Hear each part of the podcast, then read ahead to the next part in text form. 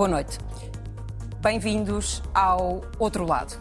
Os adjetivos são do Primeiro-Ministro, mas um episódio rocambolesco, bizarro e deplorável, com colaboradores do Ministro João Galamba, deu origem a uma crise grave entre o Governo e o Presidente da República. A semana passada foi feita de momentos dramáticos com comunicações ao país das principais figuras do Estado.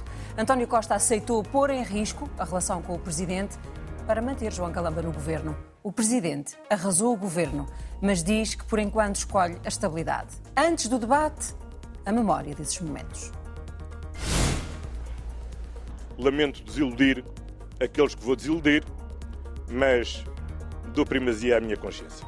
Como pode um ministro não ser responsável por um colaborador que escolhera manter na sua equipa mais próxima? Como pode esse ministro não ser responsável situações rocambolescas, muito bizarras, inadmissíveis ou deploráveis? As palavras não são minhas Esta noite o debate no outro lado é com Carmo Afonso, com João Taborda da Gama e com Paulo Pedroso, que uh, hoje não está em estúdio connosco, mas vai estar ao longo do programa. Boa noite aos três. Carmo, começo por si. Uh, e propunha que, ao longo da próxima hora, olhássemos para este momento de crise, começando a olhar, pelos, olhar para os protagonistas. Qual é a importância de João Galamba para que António Costa o tome como importante para uma crise desta dimensão? Boa noite, muito obrigada, antes de mais, por estar aqui. Uh, vamos, eu, eu, para responder a essa pergunta, vou ter que abrir a hipótese de não ser o caso, ou seja, de. Se fosse outro ministro. Uh, ou seja, de António Costa, uh, naquela noite, ter querido, sim, como fez, tomar uma decisão que uh, ia completamente contra aquilo que lhe era unanimemente exigido. E, aliás, estávamos numa noite uh, política de alta intensidade, mas um bocadinho uh, monocromática, ou seja, era a uma só voz que o ministro João Galamba deveria cair. E, uhum. sobretudo, porque antes do primeiro-ministro falar, vem a notícia e o comunicado da demissão de João Galamba. E então o suspense que existia ali era se uh, íamos ter uma remodelação que passava só pela uh, substituição ou pela demissão ou exoneração, o que quiséssemos, do, do ministro João Galamba, ou se partiríamos para um cenário de remodelação mais alargada. Não estava uh, minimamente em cima da mesa fazer uma coisa que era aquele virar a mesa, que foi o que António Costa fez naquela noite, e por isso quem estava a acompanhar até teve ali uma injeção daquela energia que ninguém esperava de que quando o, o, o António Costa é feito deste material, de facto, que é quando ele é muito, muito, muito, muito apertado, ele não diminui e não se encolhe. Rebenta. E foi aquilo que nós vimos. Uh, agora, se o que está em causa é o ministro João Galamba e se é, uh, vamos lá ver, a consciência uh, do primeiro-ministro e o imperativo da sua consciência ao qual ele não poderia falhar, eu acho que não. Eu acho que não. Eu acho que o, o António Costa tomou uma decisão muito inteligente, muito ponderada e que lhe correu lindamente que foi a de perceber uma coisa que, por alguma razão, com tantos comentadores, é verdade, e toda a gente estava a dizer coisas muito parecidas, mas ninguém uh, levantou ali uma hipótese que ele viu, uh, no fundo, ele viu aquilo que nós todos vimos no dia seguinte, que é não iria uh, haver consequências. Ou seja, ele pôde decidir, ah é, então não quero vai ser assim. E agora? Estamos há tanto tempo a dizer que se não pode haver nem mais uma, não pode haver aquilo, não pode haver não sei o quê. Isto de facto foi tudo um grande descalabro. Porque, ou seja, sempre houve uma ameaça de que ia acontecer alguma coisa Sim. bastante grave. Andávamos Sobretudo, há vários dias a ouvir falar. Sim, então depois desta, já tinham acontecido tantas. Isto Sim. era uma coisa. Temos um, um Presidente da República que insiste que não vai abdicar do seu poder maior, que é a bomba atómica, ah, então estaríamos então perante a bomba atómica. E o que nós achamos ali num primeiro, num primeiro instinto e numa primeira observação é: meu Deus, ele fez aqui uma coisa que é, ok, então vamos lá, eu vou assumir todas as consequências porque eu só tenho um compromisso que é com a minha consciência. E, e na verdade, uh, o António Costa percebeu, uh, na véspera, uh, uma coisa que ficou absolutamente clara no dia seguinte, com uhum. as declarações, por exemplo, eh, do líder do PSD, Luís Montenegro, quando ele diz, quando ele vem acusar no dia seguinte António Costa de uh, uh, o que o António Costa quer é eleições antecipadas. O que ele está proponho, a dizer. vamos analisar também como é que sim. a direita ficou ou que peso é que teve nesta, sim, sim. nesta crise ou a falta dele. João, houve alguma surpresa quando António Costa disse que mantinha João Galamba, ou sabíamos que era isso que ele ia fazer, desde a conferência do dia anterior, a conferência de imprensa em que João Galamba veio explicar o caso da noite anterior. Com certeza o fez com a autorização do Primeiro-Ministro. Ah, claro, com certeza. Boa noite. Boa noite. Eu acho que o que, se, o que se passou aqui foi uma conjugação de duas coisas. Foi uma conjugação de um episódio lamentável de alguém que não é do inner circle de João Galamba e do Primeiro-Ministro e, portanto, alguém que foi fácil deixar cair, por várias razões, porque veio do gabinete do outro ministro, porque foi assessor do Bloco de Esquerda, portanto, não pertence àquela família, e no PS as famílias contam mais do que, às vezes, nas famílias. E, em segundo lugar, e talvez mais importante, eh, António Costa viu uma oportunidade de ouro de reequilibrar o poder em relação ao Presidente da República. E, portanto, aproveitando as duas coisas, ou seja, sendo um episódio que é rocambolesco, mas os episódios rocambolescos na política portuguesa só serviram para atacar um determinado primeiro-ministro, não serviram para atacar mais nenhum primeiro-ministro, ele sabe isso perfeitamente. Portanto, não é por causa de episódios rocambolescos que há dissoluções de parlamento ou que há outro tipo de coisas. E por isso ele disse isso e colocou as palavras que o Presidente repete, são palavras que colocam os acontecimentos num determinado campo, no uhum. campo fiérico e teatral, não no campo institucional, não no campo de de algum problema de relacionamento institucional ou de perigo institucional. E, portanto, fazendo, aproveita para tentar reequilibrar à bruta e à força e conseguiu algum eh, poder que vinha perdendo perante o Presidente da República desde a maioria absoluta em que as coisas estavam a correr uma verdadeira atrapalhada uh, para o Primeiro-Ministro. E, portanto, faz isso. E faz isso com uma leitura constitucional uh, que era igual à do Presidente da República, porque o Presidente da República jamais iria demitir o Governo. Não ia dissolver o Parlamento por causa disto. E demitir o Governo seria, eh, não faria sentido em termos lógicos, porque ou o Presidente da República tinha poder para obrigar, eh, fora dos bastidores, a uma remodelação governamental mais alargada, menos alargada, calculo que tenha dado, direto ou indiretamente, ao Primeiro-Ministro todas essas hipóteses, ou remodelas vários e esse vai no meio dos outros, ou remodelas só este, ou se não o quiseres fazer cair na praça pública, fazes cair daqui a uns meses, deve ter dado todas as hipóteses. E Costa não quis nenhuma. E, portanto, aquilo que restava era a admissão do governo. A admissão do governo não, não faz nenhum sentido não, não, e não tem a ver com a interpretação constitucional se está em causa ou não o regular funcionamento das instituições, porque isso é irrelevante, tudo cabe lá. Sim. A questão é que, demitido aquele governo, a maioria absoluta do PS não vai apresentar outro primeiro-ministro. Então o PS vai apresentar, jamais apresentaria outro primeiro-ministro. E, portanto, porque é um, é um partido de obediência cega ao líder. É o único partido em que só, talvez outro partido faria ali um golpe de teatro e apresentava outro líder. E não é isso que iria acontecer. E, portanto, eh, Marcelo Rebelo de Sousa seria eh, eh, confrontado, passado um tempo, com um novo governo e um novo primeiro-ministro. Esse novo governo, só se António Costa, entretanto, enlouquecesse, é que não incluiria João Galamba. Aliás, poderia ser um governo todo diferente, mas com João Galamba lá no meio. E, portanto, o Primeiro-Ministro, o Presidente da República, aí, se não desse posse a esse governo, tinha que dissolver a Assembleia da República. E isso também não era caso para isso, porque. E, e portanto, tudo isto, uh, vendo um xadrez que não tinha mais opções do que estas, e não querendo remodelar, porque precisava de reequilibrar a força que estava a perder em queda livre em relação ao Presidente da República, em relação ao protagonismo do Presidente da República, em relação àquilo que nenhum português percebe, que é como é que há tanta atrapalhada com uma maioria absoluta. E como António Costa percebe isso muito bem, aproveitou esta oportunidade de ouro. Vingou-se um bocadinho da obrigação que o Presidente eh, fez de despachar a Ministra da Administração Interna quando Sim. foi dos fogos. Portanto, também se, eles têm este jogo de vinganças. Uhum. Agora vingaste, vingo meu, agora vingas tu. E agora foi a vez em relação a ministros. Já tirei uma ministra que não queria tirar, agora não vou tirar este ministro. Mas foi sobretudo para reequilibrar o poder uh, em relação... Em relação... Para que é que serviu a carta de demissão de Galamba?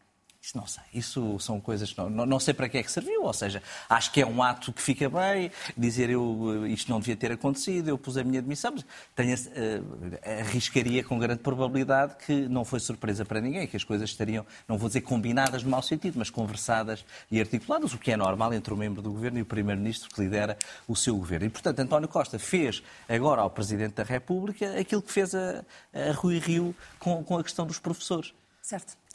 Paulo Pedroso, que interpretação é que faz do, um, do balanço de, de poderes entre estes dois homens agora?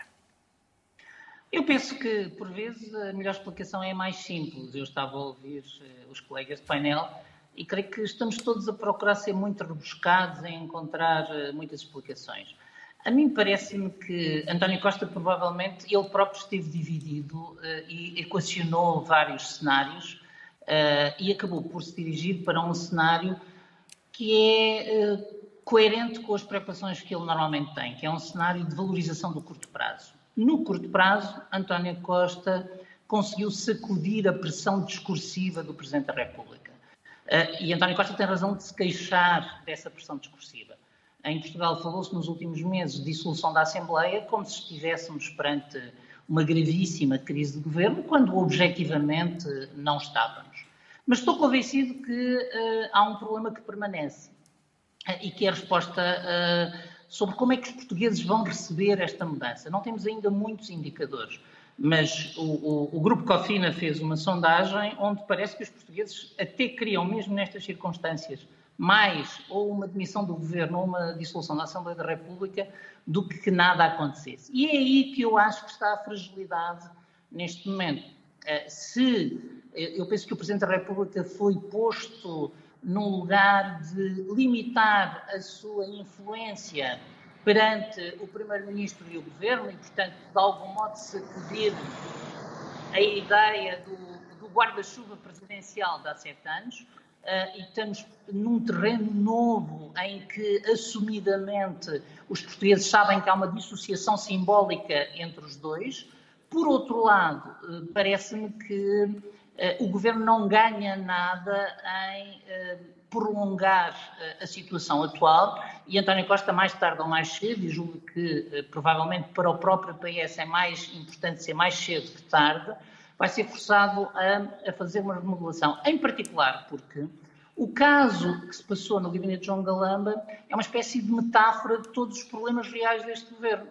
Uh, é uh, a ideia de imaturidade, é a ideia de um, informalidade, é a ideia de incapacidade de gerir dossiês complexos, mantendo a cabeça fria, e teria sido melhor, na minha opinião, para João Galamba e seguramente melhor para o Governo, que o que vamos saber nas próximas semanas na Comissão de Inquérito a partir deste episódio acontecesse sem os holofotes estarem tão intensos sobre João Galamba e sobre a proteção do Primeiro-Ministro João Galamba. Paulo, mas quando fala nessa imagem de um, informalidade, de incapacidade de gerir com cabeça fria dossiês difíceis, está a generalizar isso à imagem do Governo ou especificamente a apontar o Ministério do, uh, das Infraestruturas? O problema para o Governo, eu não estou a dizer que o Governo é incompetente, uh, mas o problema para o Governo é que, sendo a TAP um dossiê de enorme sensibilidade política, onde os portugueses uh, uh, têm a noção de que se gastou muito dinheiro e que é controverso.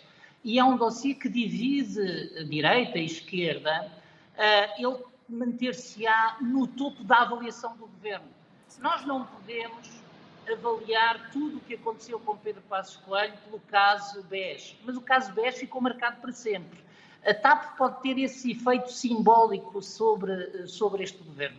E, e, depois há outra questão em relação àquilo que a Ana dizia, que é, já são dois ministros nas infraestruturas com a mesma, uh, com a mesma tentação. E, de algum modo, uh, o episódio de não ter entregue os documentos uh, sobre a decisão de exoneração da CEO da TAP vem-nos chamar a atenção para que o Ministro das Finanças também anunciou o despedimento da CEO antes de pedir as opiniões, parece que não se pode dizer pareceres, as opiniões jurídicas uh, em que vai fundamentar uh, essa decisão. Eu creio que António Costa corre o risco de ser ele próprio a generalizar esta imagem, como, por exemplo, o facto de haver uma Ministra da Agricultura que não fala com a CAP, o que levou, inclusive, a que o Governo não fosse convidado este ano para a Ovibeja. Creio que o Governo ganha muito mais em sacudir essa pressão o vai desgastar na opinião pública do que em consumir-se em dizer aos portugueses que pôs o Presidente da República no seu lugar, isto mesmo desvalorizando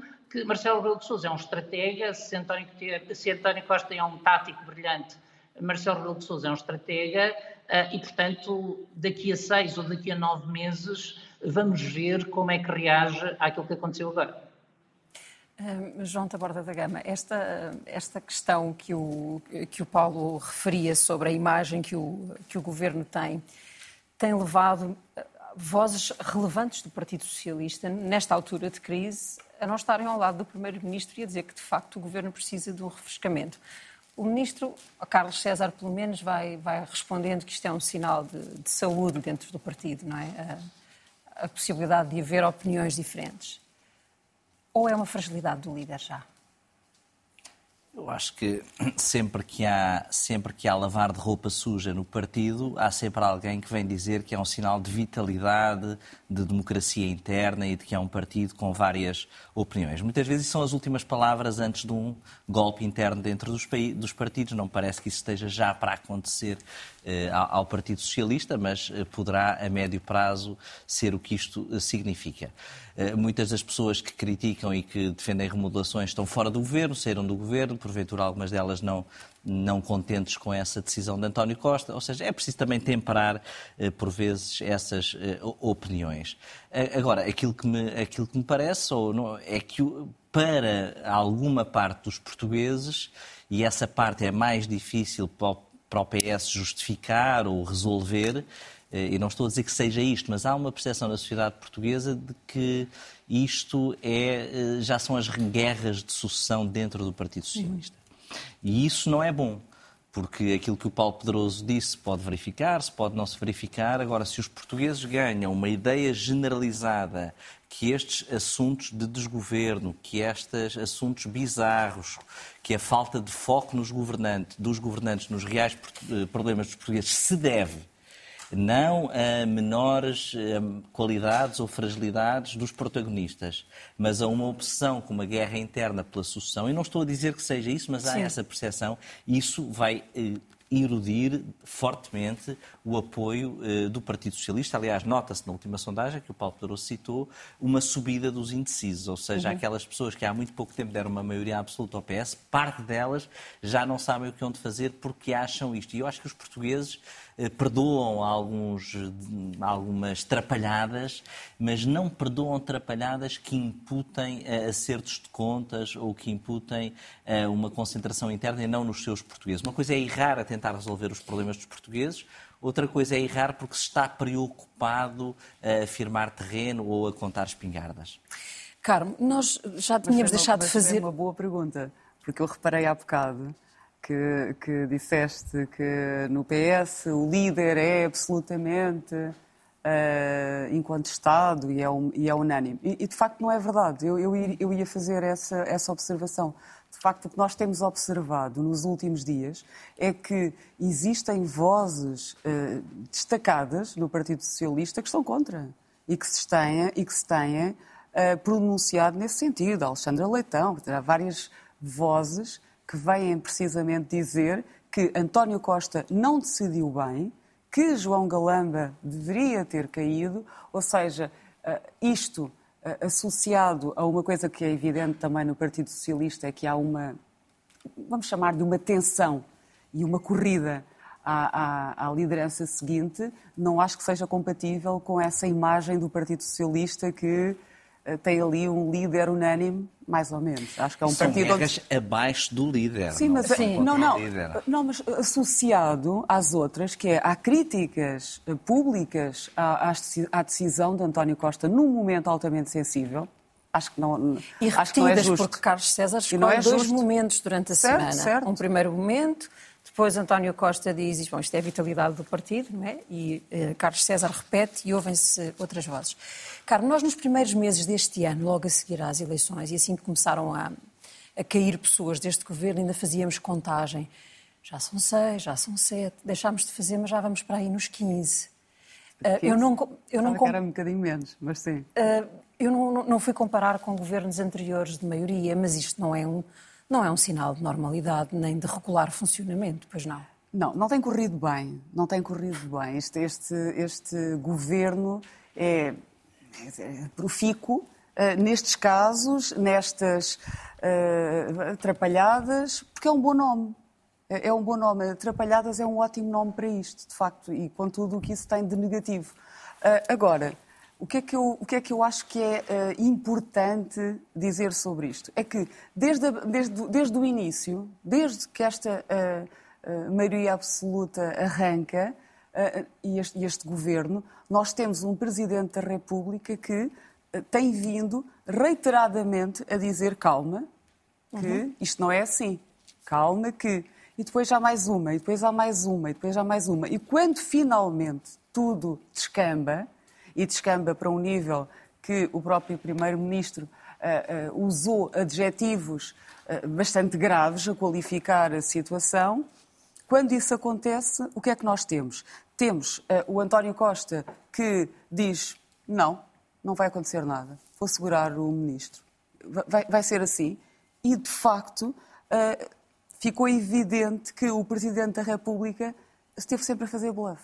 Ou seja, que ele não tem uh, condições, e, e, aqui a minha interpretação, haverá outras e eventualmente melhores, mas a minha interpretação é a direita não está uh, preparada para uh, para ir a eleições. Uh, se a direita for agora a eleições, o que é que vai acontecer? É que o PS vai ganhar novamente as eleições. E, e, aliás, tudo na fórmula que levou o Partido Socialista à maioria absoluta pode repetir-se. Por isso, não há Uh, condições. Portanto, o, o, Presidente da República, nesse aspecto, está um bocadinho maniatado e ficou muito à, à, à vista e isso é, é, esta parte que os portugueses, uh, em que parece que, de facto ele recuou, ficou muito à vista que era bluff. Ou seja, uh, não pode acontecer isto. Se acontecer mais isto, vai haver consequências. Não pode acontecer. E depois acontece tudo. E em dobro. E de facto não e há temos consequências. O Presidente da República a arrasar completamente um ministro que continua à frente de uma pasta uh, importantíssima, importantíssima e do assunto um, TAP. Paulo Pedroso, fica ainda um outro tema para o qual há muitas perguntas uh, e nenhuma clarificação, e o Presidente da República, na comunicação que fez, estou a falar do SIS e do recurso ao SIS neste caso, o, o Presidente lembrou, lembrou, claramente naquela comunicação ao país que esta não é uma força que está ao dispor do Governo, não é? Ela depende hierarquicamente do Primeiro-Ministro, mas não serve para governos. Eh, sim, eu penso que o episódio do SIS um, eh, ainda vai ter esclarecimentos. Nós, eu ainda não consegui perceber exatamente o que é que se passou uh, e porquê. Uh, e há questões que, havendo juristas na sala, eu não me atrevo a comentar, uh, do género de saber quando é que o despacho de exoneração produz efeitos, quais são as consequências de não estar, de não haver ainda despacho formal na noite em que tudo isso acontece e nos dias seguintes. Julgo que tudo isto interfere, porque há um facto que o Governo invoca que, eh, que é real. Há um computador com matéria classificada que é retirado, na perspectiva do Governo, de modo eh, ilegal do sítio onde estava e, eh, assim sendo, parece-me de rotina que tudo seja operacionalizado para que ele seja devolvido. Eu continuo a não conseguir perceber o, o, último gesto dessa sequência, que é o telefonema, o, o, que se diz ter sido um telefonema de um uh, agente do SIS para ser ele a recuperar o computador e a eventual descoordenação uh, de que a própria Polícia Judiciária também o terá tentado fazer a seguir. Enquanto eu não consegui perceber terá isso... sabido mais não tarde, é o que se vai percebendo. É que... Enquanto eu não consegui perceber isso, não consigo perceber o que é que o SIS efetivamente fez. Eh, parece-me normal que o SIS, havendo matéria classificada uh, à solta, chamemos-lhe assim, recolha informação. parece-me absolutamente anormal que faça operações policiais, mas também estou atento ao, ao que foi o, a informação do Conselho de Fiscalização, que diz uh, que não houve, uh, que não houve matéria, matéria ilegal. Mas eu gostava de voltar à, à análise do que, que, a Carmo disse. Eu penso que eh, de facto, o PS não é hoje o partido monolítico em torno de António Costa, que era há seis meses. E julgo que essa é a grande mudança interna das últimas duas semanas. Ver o presidente do partido e, e o ex-ministro Vieira da Silva, não estou a falar uh, de Alexandre Leitão ou Pedro Cisa Vieira, estou a falar uh, de Carlos César e Vieira da Silva, que são duas pessoas que não, têm, não, têm, não intervêm normalmente no debate público. A criticar uh, o desempenho, a coesão, a capacidade do governo para, uh, para se manter sustentável, eu acho que isto implica uma mudança no clima interno do PS e que, estou de acordo, tem muito a ver com o facto de se ter agudizado a, a, a, luta pela sucessão. Portanto, partimos do, do, princípio de que um, a Vieira da Silva, Carlos César estarão com a facção de Pedro Nuno Santos, é isso? Não me parece nada óbvio. Uh, então? Evidentemente que uh, não sou porta-voz deles, mas não creio que isso seja uma, uh, um comportamento de facção. a mim o que me parece é que é um sinal de que pessoas que são leais a António Costa, que estiveram com ele desde a primeira hora, sentem o incómodo suficiente para intervir em público. No caso de Vieira Silva é ainda mais surpreendente porque ele é muito reservado nas suas intervenções públicas. É raríssimo vermos Vera da Silva fazer intervenções sobre a vida partidária e críticas uh, uh, ao líder e ao, uh, e ao governo. Creio que o erro de ter lançado a luta pela sucessão em público é um erro que já voltou sobre António Costa e do qual o PS já não se, não se livrará. Acresce, e é aqui a minha outra diferença, que eu acho que quando se diz que tudo isto acabou em nada, eh, eu acho que não foi isso que aconteceu. Eh, porque dizer que um discurso como o que Marcelo Rebelo de Sousa fez, embora sem gesto imediato que lhe dê seguimento, não tem significado, é desvalorizar o poder do discurso na política.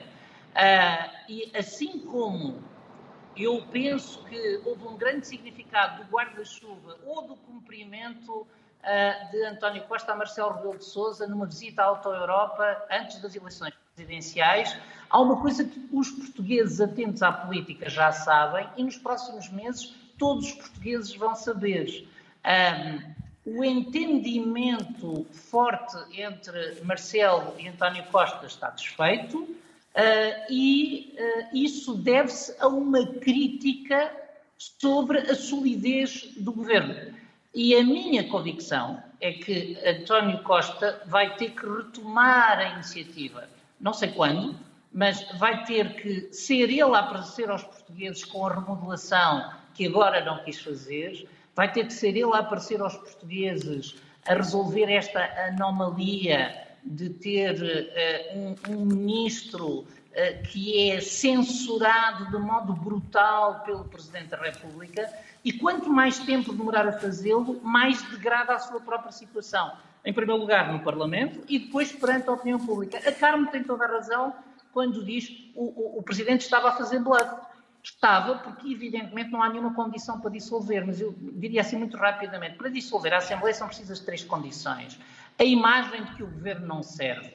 E em condições normais isso não devia estar a acontecer e o governo está a deixar que lhe aconteça a ideia de que o, o, o, eleitorado já não se reconhece neste governo. E pouco mais de um ano depois das eleições, ela tem adesão à realidade. E a convicção que há uma alternativa, e é essa que falta. Mas eh, nessa eh, não é António Costa que tem a, a, a capacidade de já vamos, já vamos falar da alternativa que não, que não existiu. Deixem-me só para concluir a questão do SIS, ouvir a, a opinião uh, dos dois.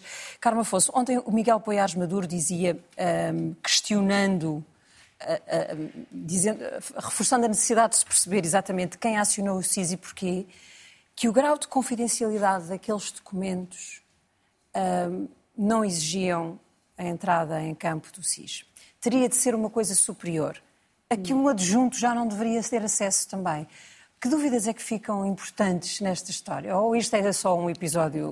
Não, ficam imensas dúvidas. Ou seja, eu, eu acho que não está minimamente esclarecido qual era, uh, vamos lá ver, uh, a natureza da confidencialidade. Ou seja, o que, é que, o que é que nós estamos a falar? Aqueles, qual era a importância da informação que lá estava? Porque, vamos lá ver, tem que estar em, causa aqui o Estado de Direito, a soberania. Para o CIS entrar em ação, certo? Como é que, como é que uh, o, o adjunto tem no seu computador informação que preenche estes requisitos.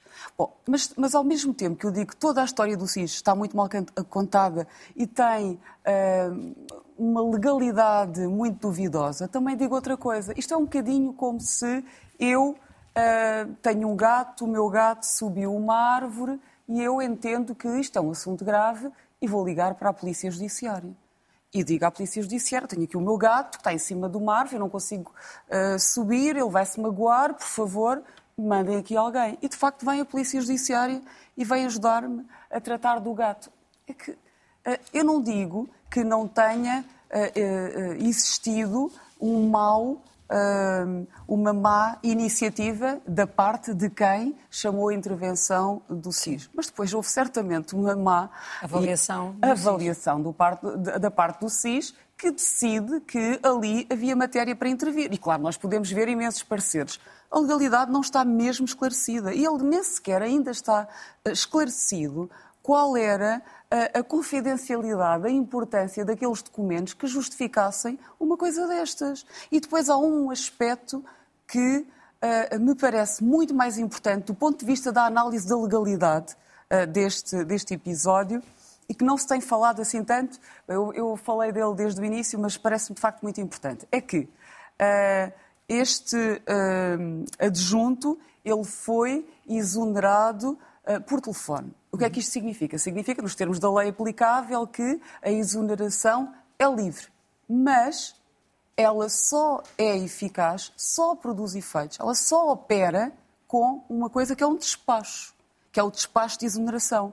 A mim parece-me altamente uh, improvável, e eu até arriscaria aqui um impossível, como é que existe um telefonema eh, entre o ministro e o seu adjunto. Logo a seguir, o adjunto vai e há um telefonema, uma informalidade, uhum. e é assim, um uma exoneração não é como um despedimento, ou seja, é um procedimento muito menos formal e muito menos exigente. Mas não é, é livre, mas existe exige este ato formal para ser válido. E vamos lá ver, de informalidade, já nós estamos aqui fartos, é que esta informalidade, aqui neste, em tudo o que tem a ver com a TAP, já incomoda. Porque nós não podemos uh, partir do princípio que, então, o, o ministro tem aquele telefonema, pelos vistos, um telefonema intenso, e vai a seguir fazer um despacho. Claro que não havia despacho nenhum. Ou seja, quando aquele adjunto esteve no Ministério e quando aconteceu isto que eu vou chamar intencionalmente uma barraca, foi o que aconteceu ali dentro, uhum. Quando aconteceu aqueles, aconteceram aqueles confrontos, quando ele sai uh, com o seu computador uh, contra a vontade das colegas, ele não estava exonerado porque não poderia haver um despacho. Porque ninguém, depois de um telefonema daqueles, está em casa, está no... Como é que... Tanto que a PSP que estava presente não, presente não conseguiu impedi-lo de levar não o que via, Ou seja, ele, ele na verdade, não estava exonerado Digo eu, ainda. claro que não, ele pode ter sido logo a seguir, mas não estava, porque o despacho é uma condição legal para existir a exoneração. E não podemos continuar também nós que estamos a analisar isto, a contentarmos e a conformarmos com este nível de informalidade, que é, ah, já estava exonerado. Quer dizer, está a lei. Não estava. É preciso um despacho.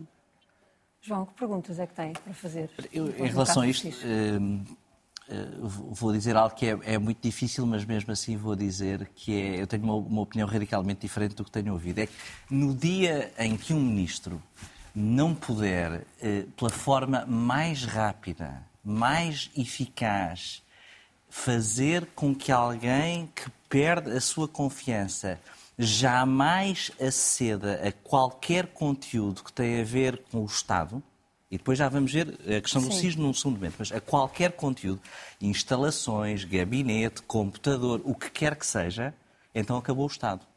No dia em que um ministro não puder, por telefonema, por SMS, por declaração na televisão, por pombo correio, aquilo que seja mais rápido, fazer com que alguém que é de confiança pessoal e que é nomeado seja desnomeado, de facto, independentemente depois de fazer o despacho, de inserir o cartão do cidadão, etc., que é uma atrapalhada nos ministérios uma dificuldade, independentemente dessas burocracias, no dia em que isso não acontecer, acabou o Estado. João, eu atrevo-me a dizer, no E- dia em que e, o portanto- ministro estiver dispensado E, portanto, de cumprir a lei, mas depois mas- numa mas questão urgente. Oh, essencial Carlos, desculpa como esta, Era, era urgente. E tanto é que era urgente. urgente, E por isso, é urgente, por faz isso, um despacho. e esse isso- despacho tem por que ser isso- comunicado. E por isso, Funciona assim. isto Não estou a dizer não- publicado. E por isso. Atenção, a publicação não é isso- requisito. E, Aí e no é que dia em que isso acontecer, no dia em que o ministro não tiver Então esse vamos poder dizer que aquela lei não tem- gabinete, vamos dizer que a lei não- não tem o seu gabinete acabou o Estado.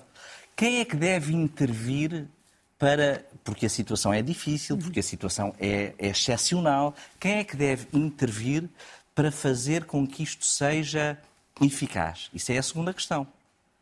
É porque isto é difícil e porque é urgente e porque não há cá para meter o cartão do cidadão e escrever o despacho, venho para este meio exonerar fulano tal, licenciado, nomeado ao abrigo do despacho tal, faz um louvor, não faz um louvor, prestou serviço, não prestou. Isso, no mundo real isto não, não, não existe. Quando alguém está a tirar uma bicicleta para sair de um edifício e quer sair de lá com um computador, isso não existe.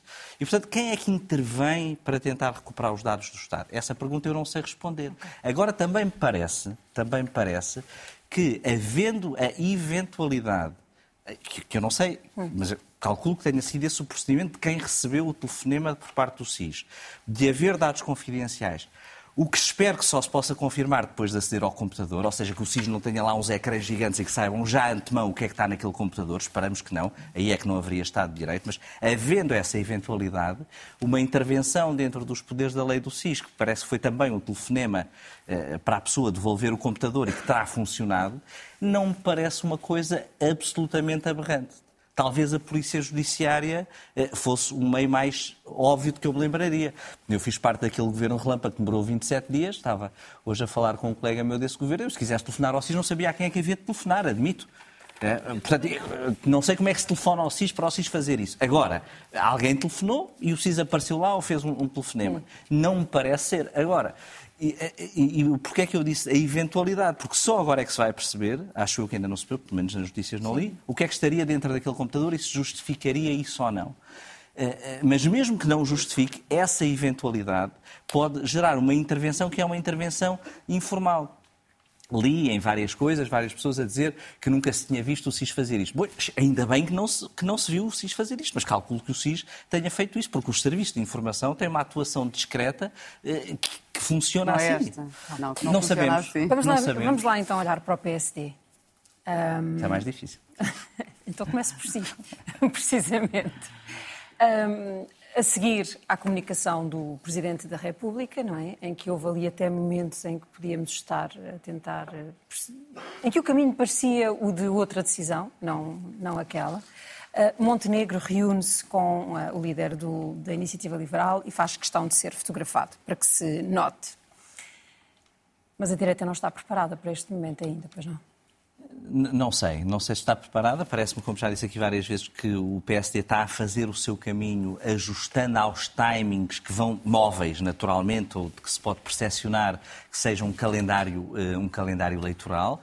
Estar na oposição demonstra a história política portuguesa passada, exige uma grande sabedoria entre o que fazer em cada momento. Não é apresentar nomes e caras e ideias como, como quem está no governo quer eh, para queimar. É, ou seja, é muito difícil. Há ali um caminho estreito entre mostrar as ideias, as caras e o programa aos portugueses e fazer um pouco uma posição muito difícil que é ir aguentando o caminho. Isso foi assim que fez António Guterres, foi assim que fez Durão Barroso, foi assim que fez José Sócrates, foi assim que fez Pedro Passos Coelho, foi assim que fez António Costa. Todos fizeram o mesmo e foi assim que lá chegaram. Montenegro não vai fazer diferente. Bem, portanto, Rui Rio fez diferente e viu-se o que é que deu, não é? E, portanto, eh, eh, eh, isso parece-me parece que o PSD está a fazer as coisas. É sempre difícil, é preciso interpretar, ver o que vem. Agora, o, que- o que as sondagens demonstram é que o PSD está à frente do PS. Pode ver, ah, mas em, em 2015 também estava. Mas o PSD está à frente do PS. É- e não estava. E não estava, e não esteve nas últimas eleições, claramente. Sim, mas a e, é portanto, é o PSD uma está a fazer maioria à coisa direita bem. no Isso Parlamento. é o PSD. Começámos pelo Sim. PSD, não é? Ok. Mas o PSD, que é o principal partido da oposição, na última sondagem, depois deste caso, ultrapassou o PS. Isso aí é, é um facto. É uma sondagem, vale o qual, a gente sabe isso tudo. Mas, portanto, daquilo que são os indicadores que se tem, já está à frente do PS. Mas para fazer governo precisa. Para fazer governo não chega. É, é, aritmeticamente Chega é não uma chega? verdade. Não chega, exatamente. Se depois chega ou não chega é outra questão. E, e depois há várias coisas. Só, hum, só, só voltar aqui um, um pouco atrás, por- também por causa das opções do Presidente e do Presidente convocar ou não eleições. Eh, a, a política portuguesa demonstrou-nos nas últimas eleições eh, que eh, não só os cenários que para nós são óbvios são aqueles que acontecem. Ou seja, nós pensamos que a direita tem que ir para o governo toda junta. E há a questão do papão do Chega. E, portanto, como há o papão do Chega, António Costa pode dormir descansado. Mas a aritmética também não o deixa chegar sozinho ao governo, porque essa oposição pode não formar um governo, mas pode eh, boicotar todos os passos constitucionais e parlamentares que são necessários para isso. Então, Mas aquela E- frase e- de António Costa, e de que quando eu sabemos- precisar do PSD para governar sai, Pois. só vale para Rui Rio ou ainda se Não mantém? sabemos, não, não sabemos. Eh, temos uma coligação na, temos uma coligação na, na Alemanha que tem socialistas, liberais e verdes. Ou seja, há muita coisa que acontece e talvez também por isso o Presidente da República tenha hesitado em marcar eleições. Porque não é só o período, porque António Costa não vai repetir a maioria absoluta, e já se percebeu, porque eles não vão dar outra maioria absoluta, mas não sabe, se não sai uma conjugação de eleições que ninguém está à espera, eh, nem o Presidente. E por isso acho que os cenários são mais do que aqueles que são óbvios.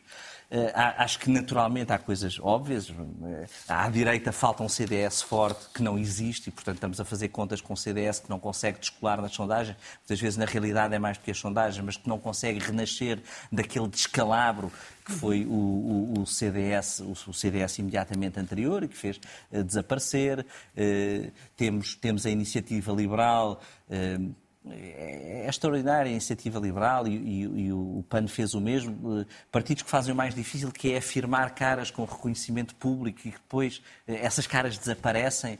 Eleitoralmente isso tem um preço, não é? Por, melhor- por mais estimáveis que sejam as pessoas que os sucedem, empenhadas, etc. Não é isso que está em causa, mas em política é também o reconhecimento, não é?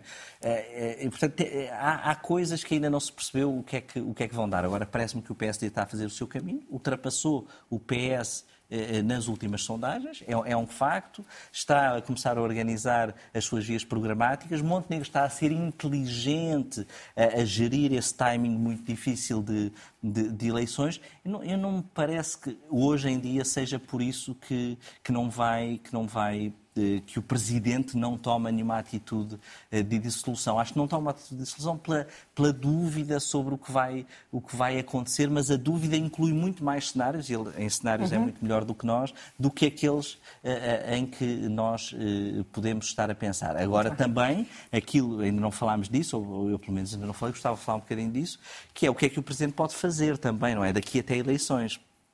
O Paulo há pouco estava a falar um bocadinho disso. Há, há muitas armas que o Presidente te- tem para tornar infernal a, a- a vida, a vida ao Governo. Eu, eu dou dois exemplos eh, muito, muito diferentes. O primeiro é que este Presidente prom- promulga os decretos-leis no próprio dia. Sim. Eh, E pode fazê-lo em 40 dias.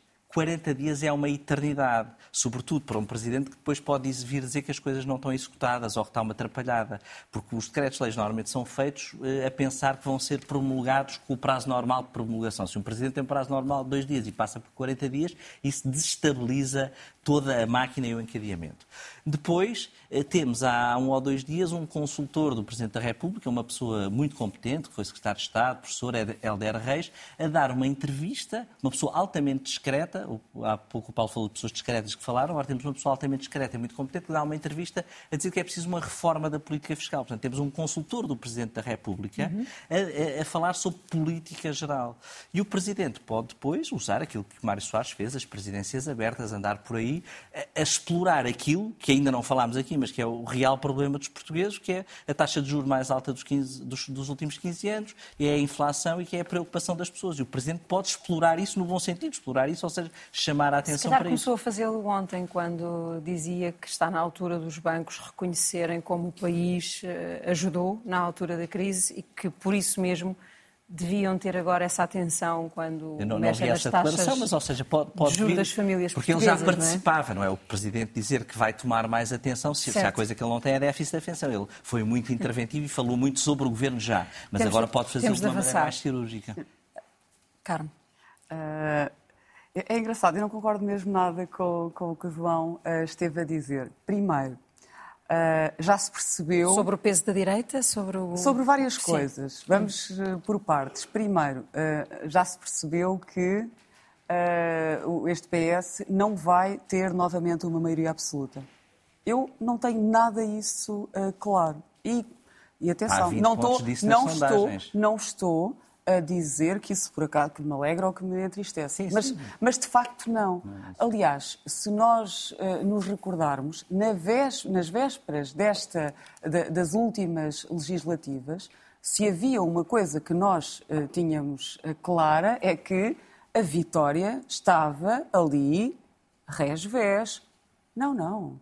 Não, não, peço desculpa. A vitória, havia um suspense enorme no resultado da eleição e a maioria absoluta foi uma surpresa gigante. A maioria absoluta foi uma surpresa, mas uma só- surpresa só, gi- havia uma sondagem, Então, vamos lá ver. sondagens todas eram. Mas vamos, vamos lá ver. A questão é, a maioria absoluta não era nada esperada, não estava nada prevista, não havia nenhuma sondagem que apontasse para esse cenário e, quer dizer, vamos, vamos ver, vamos ver quem, era o, quem foi o principal surpreendido, quer dizer, nós vimos, assistimos, quer dizer, foi uma surpresa total.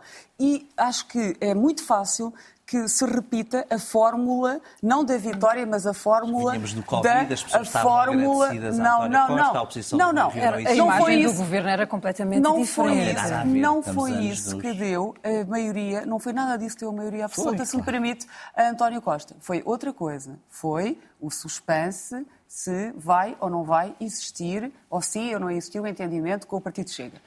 Já lá, já, já, já- adiante. Ah, e, e- e é que. va- Vamos lá ver uma coisa. É que nós estarmos ah, permanentemente aqui a dizer, porque agora o governo tem uma imagem mais. O que eu vi na noite de sexta-feira e com muito interesse que estive a observar, o que eu vi na noite de sexta-feira foi as pessoas, mesmo as que estavam contra e estavam fartas, rendidas, rendidas ali àquela eh, decisão e àquela intervenção de António Costa. As pessoas são muito imprevisíveis. Eu não acho nada que seja favas contadas. E o que eu posso dizer, e isto sim, claro, sobre a direita, e vou dizer as outras duas coisas Carmo, certo, em que não concordei, é, é quer dizer, esta direita e o Luís Montenegro tem sido desastroso. Porque é difícil imaginar um contexto em que mais oportunidades eh, sejam dadas a uma oposição para brilhar. Então as coisas estão más, Para afinal brilhar. estão más. Na direita, péssimas. Não, Não, não, se há oportunidades para brilhar é porque, está- é porque o governo está de rastros. Não, não estou a dizer que o governo está de resto, estou a dizer Então. que o governo tem feito uma sucessão de atrapalhadas que nós estamos aqui a ver. Então como é que ia ter maioria absoluta?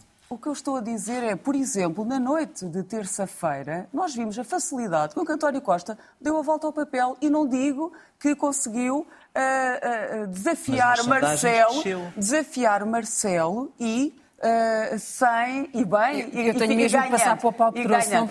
senão- vou conseguir ouvi-lo sobre a ok, direita, Mas favor. o, o Luís Montenegro foi desastroso a, dir- a a gerir isto, desastroso. E então a, a declaração do dia seguinte em que ele diz eh, António Costa quer eleições é a maior prova da inutilidade de uma pessoa que está na oposição. E subiu nas sondagens. inútil. Paulo Pedroso, hum, as contas que Inútil. os dois protagonistas da passada semana, o Primeiro-Ministro e o Presidente da República, fizeram, teve em conta hum, a dimensão da direita?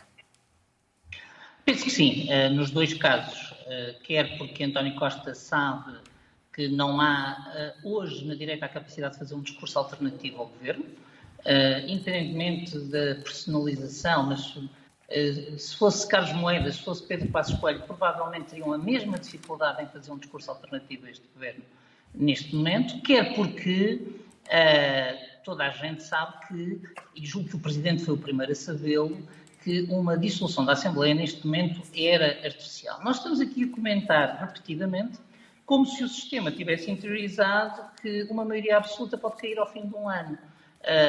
Eu estou completamente convencido que uma coisa é o Presidente procurar manter pressão sobre o Governo, eh, chamando a atenção neste processo lento de dissociação que começou há alguns meses E, portanto, chamando a atenção para que tem esse poder, outra completamente diferente é ter a intenção de usar. A mim, nunca me pareceu que Marcelo Rebelo de Sousa tivesse a intenção de usar essa arma neste momento. E aqui entra uma questão a propósito de Montenegro.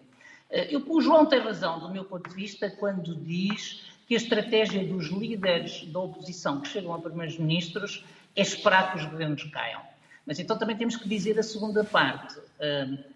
Normalmente, esses líderes não estão quatro anos à espera que os governos caiam. Quando nós vamos falar de António Guterres, quando falamos de Durão Barroso, pegamos só nestes dois, nós estamos a falar de líderes que chegam a líderes num momento em que o governo a que se vem a opor já tem uma grande erosão.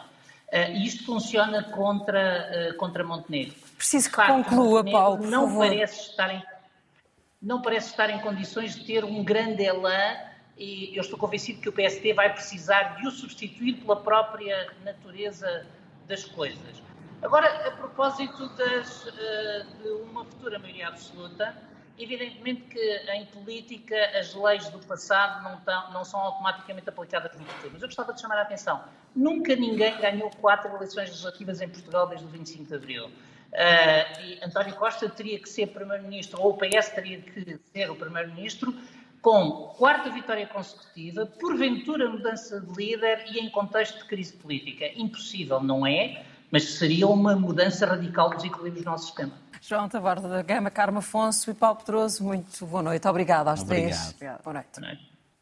As notícias chegam agora um, no 360 ainda com Alexandre Brito. Boa noite.